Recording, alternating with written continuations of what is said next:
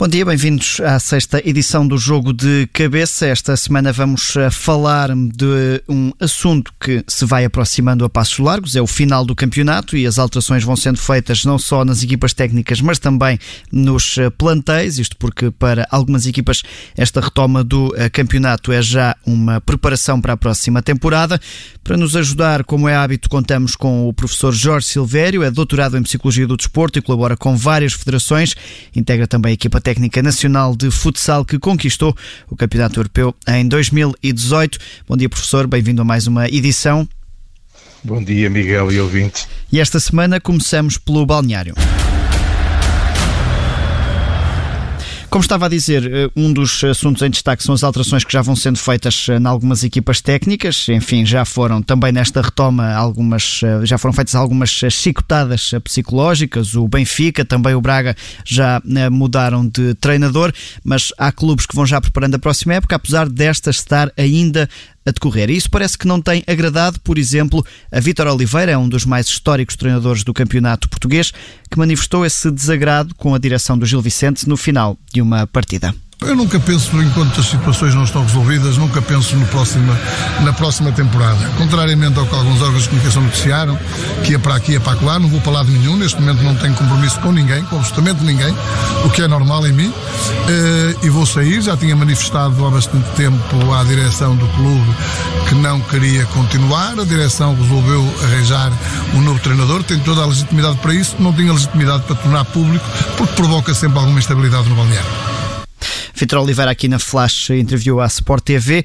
Enfim, é um dos treinadores mais experientes, sabe bem uh, como, como é que é a dinâmica do futebol português. Eu perguntava-lhe, Jorge Silvério, uh, Vitor Oliveira fala aqui em instabilidade. Que tipo de instabilidade é que uma decisão destas pode ter no grupo? O facto de saber que para o ano o treinador já será outro?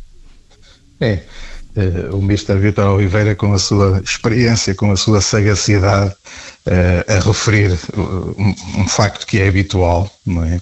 Eh, que é ter comunicado à direção que não, que não continua e, portanto, obviamente, a direção tem toda a legitimidade para procurar um novo técnico.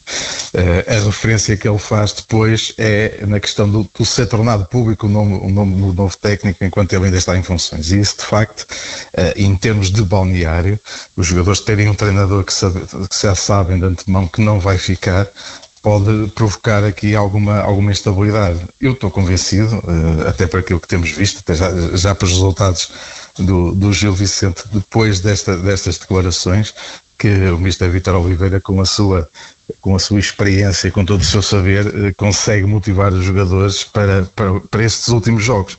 Mas não deixa de ser uh, aqui, lá está, mais um fator, e, e já temos falado aqui da importância que muitas vezes a estrutura que rodeia a equipa tem também nos resultados, não é? e se calhar aqui uh, a, direção a cometer, a cometer um erro ao, ao, ao comunicar uh, de forma pública, podendo trazer aqui alguma instabilidade no balneário. Não é? Se calhar se não fosse uh, o treinador com a experiência que o Mr. Vitor Oliveira tem, se calhar ia ser mais complicado gerir essa, essa instabilidade.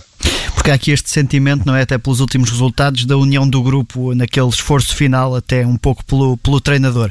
Mas perguntava-lhe se por contraponto pode existir alguma perda de autoridade, porque, enfim, o treinador está de saída, há jogadores que podem ter mau relacionamento com, com o técnico, uh, isso pode provocar também uma perda de autoridade por parte da, da figura do treinador?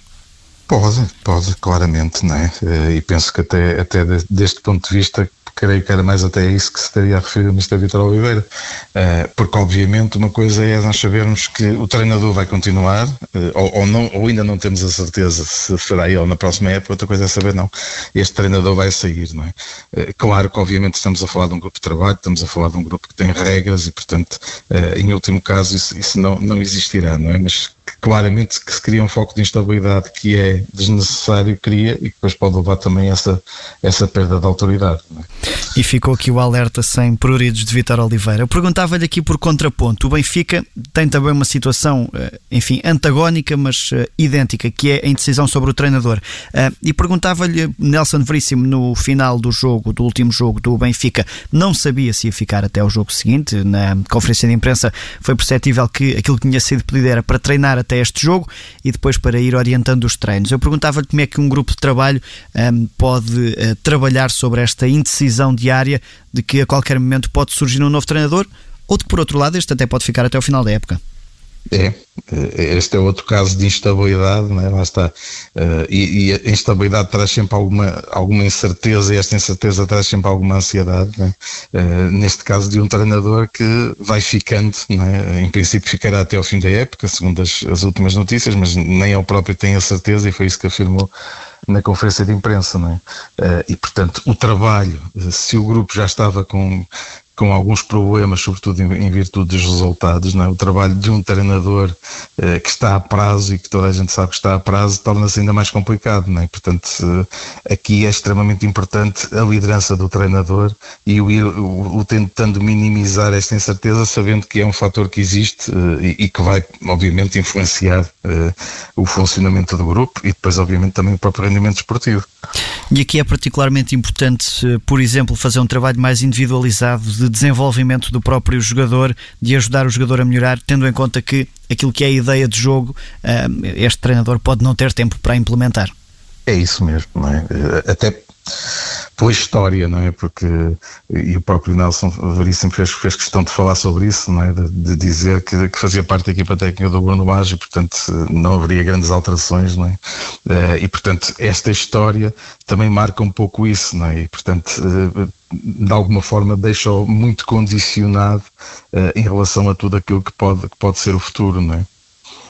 E aqui, uh, nestes dois casos, tanto do Gil Vicente, no caso de Vitor Oliveira, como no do Benfica, de Nelson Veríssimo, uh, a equipa de apoio psicológico ganha aqui uma relevância importante, se calhar até para ajudar o treinador a perceber os sinais que os jogadores vão dando no dia a dia, na reação ao trabalho que têm que fazer.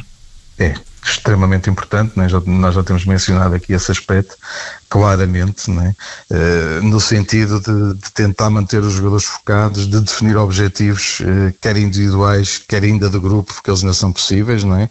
Uh, mas sobretudo ter este trabalho muito individualizado e que o treinador, sendo, sendo um, um gestor de recursos humanos, não consegue ter esse tempo, nem essa disponibilidade, nem esse conhecimento para fazer esse trabalho. Portanto, muito relevante aqui o papel da equipa de, de apoio em termos, em termos psicológicos.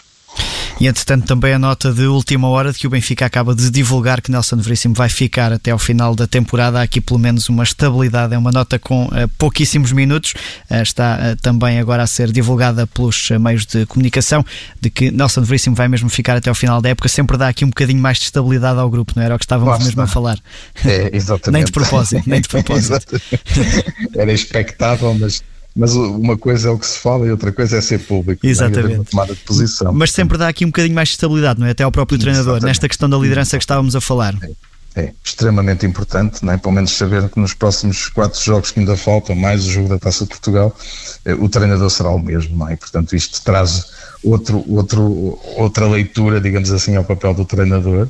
Uh, para o grupo de trabalho também, já sabem com aquilo que contam e, portanto, creio que se reduziu a incerteza que seria possível reduzir e, portanto, eh, estamos mais perto de conseguir, eh, com esta estabilidade, melhorar o rendimento esportivo, seguramente. Portanto, acho que foi uma, uma excelente decisão em termos, em termos de gestão de grupo dá aqui esta estabilidade que a equipa precisa e até porque matematicamente ainda é possível eh, chegar não só ao título, mas também a eh, vencer a taça de Portugal. O Benfica está bem na luta pelas competições em que está, embora no campeonato já mais longe, com maiores dificuldades, mas agora com essa estabilidade para trabalhar com Nelson Veríssimo. Passamos agora do balneário para o relevado. E no relevado falamos uh, também de um treinador que não pertence aos três grandes. Uh, estávamos aqui a falar de Vítor Oliveira, agora falo de Nuno Manta Santos, o treinador do Aves, o clube que já uh, tem assegurada a despromoção. e é sobre essa dificuldade de trabalhar depois de estar assegurada essa despromoção que Nuno Manta Santos falou no final de uma partida. Há muito mais pressão agora para o, para o Aves. Já havia pressão, mas neste momento ainda há muito mais pressão do meu ponto de vista, da maneira como eu, como eu vejo. Há muito mais pressão porque os jogadores querem se mostrar, os meios de comunicação social estão sobre observar o Aves para ver que é, qual é a reação do Aves, o que é que os jogadores do Aves fazem, se já tiraram o toalha ao chão, se continuam a disputar o jogo, se são rigorosos, se têm caráter e compromisso perante o jogo. Como é que eu motivo os atletas? De várias formas. Ou uh, com discursos, ou com frases, ou com. Uh, digamos, eh, mexer com eles para eles estarem motivados. Agora, foi o que eu disse há pouco, nós podemos passar maior motivação possível. Agora, a automotivação tem que vir de dentro e eu posso motivar muito, mas se ele não se automotivar, não vai, não vai, não vai acrescentar nada. Nuno Manta Santos, eh, na conferência de imprensa, aqui a dar conta desta dificuldade que está a ter em motivar o grupo, aqui um bocadinho até um grito de desespero, a palavra é demasiado forte, mas um bocadinho um grito de desespero do treinador, porque apesar de tentar mexer com o grupo, como o próprio diz, eh, se os jogadores não quiserem, não, não é possível. É uma, uma chamada de atenção forte. Uh, penso eu que até, uh, embora as declarações sejam públicas, também uma tentativa de, de passar um, um, recado, digamos assim, uma nota de atenção também para o balneário. Mas é importante esta menção para as pessoas que, que não estão tão ligadas ao fenómeno desportivo perceberem, não é? Uh, temos uma série de jogadores, provavelmente em fim de contrato, temos, temos um clube que vai descer de divisão e, portanto, mesmo os jogadores que têm contrato seguramente quererão sair, não é? Uh, e penso que o, o Nuno Manta Santos fala no fim da motivação intrínseca, não é? Para além de os jogadores serem profissionais e, portanto, terem, obviamente, que procurar esta motivação intrínseca, aquilo que vem de, de nós próprios, uh, a motivação que é interior a nós, sejamos jogadores, seja qual for a profissão, é muito poderosa, não é? E era isso que o Nuno Manta Santos estava estava a tentar sublinhar e a tentar recorrer, não é? No fundo é ver o que é que motiva cada um dos jogadores e seguramente até o fim da época cada um deles poderá ter objetivos, não é? E vai ter que trabalhar muito estes objetivos individuais, não tantos coletivos, porque a equipa infelizmente eh, já, já, está, já está, digamos assim, condenada a descer divisão, mas haverá seguramente muitos objetivos individuais por parte dos jogadores para atingir, para melhorar contratos, para conseguirem um, contrato com outra equipa. Para é até esta questão da montra, não é? De ser uma montra estes últimos jogos para o futuro de, de cada jogador. É isso mesmo, é isso mesmo. E, terá que passar muito por aí uh, a estratégia de motivação, não é? Uh, objetivos, objetivos neste caso mais individuais, uh, de maneira a que os jogadores consigam continuar a dar o seu máximo em termos daquilo que é o rendimento esportivo. E aqui nesta, nesta questão, eh, já aqui falámos também desse papel do treinador, um bocadinho por causa do Luís Castro, de como é que um treinador se vai motivando eh, quando não ganha. Eh, aqui, quando também o treinador já não tem objetivos para cumprir, tem também esse papel difícil de ele próprio a ter força para guiar o grupo nestes últimos desafios.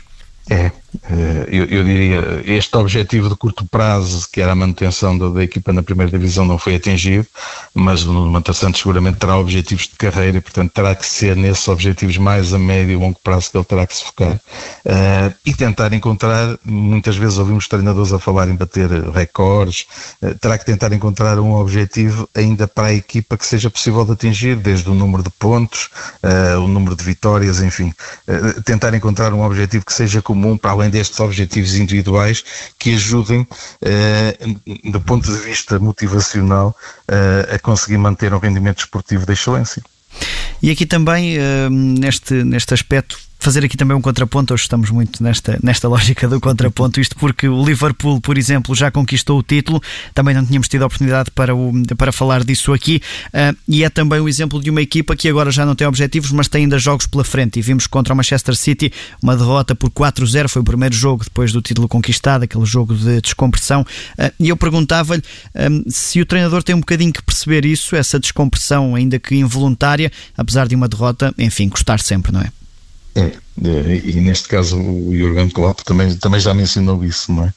é aqui acontece o mesmo, que, que ao Aves, enfim, é, lá está por contraponto, não é? Temos uma equipa que já atingiu os objetivos, mas ainda, tem, ainda, ainda faltam jogos, não é? E portanto faz sentido, mais uma vez, tentar colocar aqui outros objetivos, objetivos individuais do ponto de vista de cada atleta, eh, conforme a posição que ocupa em campo, o número de passos certos, o número de golos, o guarda-redes, o número de defesas, enfim, há aqui um conjunto enorme de objetivos individuais, mas também objetivos coletivos, é? em termos de pontuação, eh, em termos de gols marcados e sofridos, portanto, apoiar aqui um bocadinho isto, eh, a determinada altura deste campeonato chegou-se a falar que o Liverpool podia, podia atingir aquele recorde do Arsenal de acabar sem derrotas, isso já não vou conseguir porque entretanto já tinham tido outra derrota pelo meio, uh, mas tentar encontrar aqui outros objetivos do grupo que possam de alguma forma manter esta motivação, é? uma vez que o, que o objetivo principal que era ser campeão já está, já está conseguido.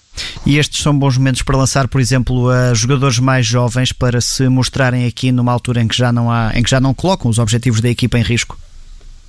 São, são, uh, são sempre. Eu, eu acho que os jogadores jovens, uh, se tiverem valor, devem ser lançados uh, assim que o treinador entenda que eles, que eles ajudam a equipa, não é? Mas esta é uma altura em que a pressão já está mais reduzida, de facto, não é? Porque o objetivo principal já foi atingido e, portanto, um pouco à semelhança daquilo que está a acontecer com, com o Ruben Amorim no Sporting, é? que está a tentar lançar uma série de jovens que também já aqui falámos, em condições especiais, eh, de maneira a que eles eh, vão, se vão habituando e depois, quando as coisas regressarem à normalidade, até em termos de, de assistências, eles já estejam mais preparados, não é? Portanto, claramente pode ser um bom momento para, para a afirmação de jovens. Sim, um exemplo que no Sporting tem tido agora também o expoente máximo nesta retoma. E para terminar hoje, vamos até ao gabinete, mas desta vez do árbitro. Isto porque a Sports Illustrated publicou um artigo sobre um assunto que já aqui abordámos, mas eh, agora com dados mais concretos sobre o comportamento da arbitragem em estádios sem público. Neste artigo é dito, por exemplo, que as decisões a favor da equipa da casa desceram entre 20% a 70% em estádios que não têm adeptos. E eu perguntava-lhe se isto é a prova de que, mesmo que involuntariamente, há sempre uma tendência humana para responder àquilo que é a pressão das massas. É. Eh, nós escolhemos este, este, este, este artigo da Sports Illustrated porque é, é, de facto, toca aqui num ponto. Eh, nós já tínhamos falado da vantagem de jogar em casa e tínhamos falado que um dos fatores que explicava era precisamente a questão dos adeptos. Outro fator que permite explicar essa vantagem de jogar em casa é a pressão que os adeptos fazem sobre as equipas de arbitragem. Não é? Uh, e, e, este artigo baseia-se num estudo que foi realizado, por, curiosamente, por dois economistas suecos, a propósito de, de, jogos em Itália à porta fechada, uh, por decisão governamental, digamos assim, em função de, de alguns atos de violência, portanto, não, não, tem a ver ainda com jogos de, realizados agora do, na pandemia. E aquilo que acontece uh, foi que o que acontecia eh, é que, em termos de jogos, eh, a equipa da casa normalmente via menos cartões amarelos e vermelhos e tinha menos penaltis e faltas assinaladas. E se eventualmente uh, tivesse a perder, o tempo de desconto, digamos assim, era maior do que se tivesse, se tivesse a ganhar. Uh, o que é que isto quer dizer? Quer dizer que os árbitros são humanos. Já havia uma série de estudos uh, semelhantes feitos. Estou-me a lembrar, por exemplo, de uma, de uma, experiência em Inglaterra, em que eles dividiram dois grupos de árbitros, 38 árbitros, que viam imagens de jogos uh, com equipas desconhecidas da América do Sul. Uh, a um grupo diziam que uma das equipas era muito violenta e faltosa e ao segundo grupo não se dizia nada. E depois, quando se ia avaliar a percentagem da amostragem de cartões amarelos e vermelhos, o que, que se verificou é que no grupo a quem tinha sido dito que a equipa era violenta e faltosa, a tendência de mostrar cartões amarelos e vermelhos era muito maior, cerca de 50%. Não é? Portanto, isto no fundo quer dizer que os hábitos são seres humanos, são influenciados, digamos assim, uh, e portanto há que tomar medidas para que sejam o menos influenciados possível. E há exercícios que se possam fazer para precaver isto, para, eh, para responder melhor a esta, esta, esta capacidade de ser influenciado? Ah, uh, aliás, esta, esta questão da influência social é muito, é muito interessante, porque há, há um psicólogo que é o, Ash, uh, todos os psicólogos que, que, estudaram, mesmo aqueles que não estudaram desporto, ouviram falar destas, destas experiências que o Ash fez, não é? No fundo, de, de haver aqui alguma conformidade, não é? Uh, e de muitas vezes o grupo influenciar decisões que parecem de senso comum, digamos assim. isto porquê? Porque nós, seres humanos, queremos pertencer a um grupo, não é? Porque pensamos normalmente que o grupo estava mais bem formado do, do que o indivíduo individualmente uh, e porque concordando com o grupo, o, normalmente o stress diminui uh, e, portanto, o, o, indivíduo deixa de estar desalinhado, digamos assim, especialmente em situações ambíguas. Eh, claramente que há aqui formas de, de contornar isto, é? e a preparação psicológica que tem vindo a ser feita, que nós também já falamos aqui desde há muito tempo com os árbitros, visa precisamente que eles se tornem o mais neutros uh, possível e o menos influenciados em relação a isto, mesmo lá está, sendo seres humanos, não é? Portanto, há um conjunto de estratégias que podem ser utilizadas uh, no sentido de ser mais resistente uh, a esta influência que vem, que vem normalmente das bancadas. Com uma garantia de que no final do dia a equipa que perde vai sempre criticar os adeptos da equipa que perde.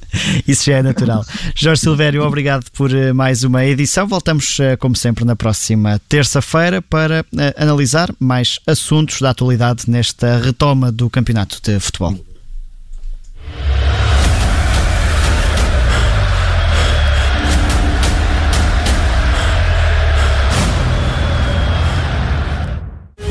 Obrigada por ter ouvido este podcast. Se gostou, pode subscrevê-lo, pode partilhá-lo e também pode ouvir a Rádio Observador online em 98.7 em Lisboa e em 98.4 no Porto.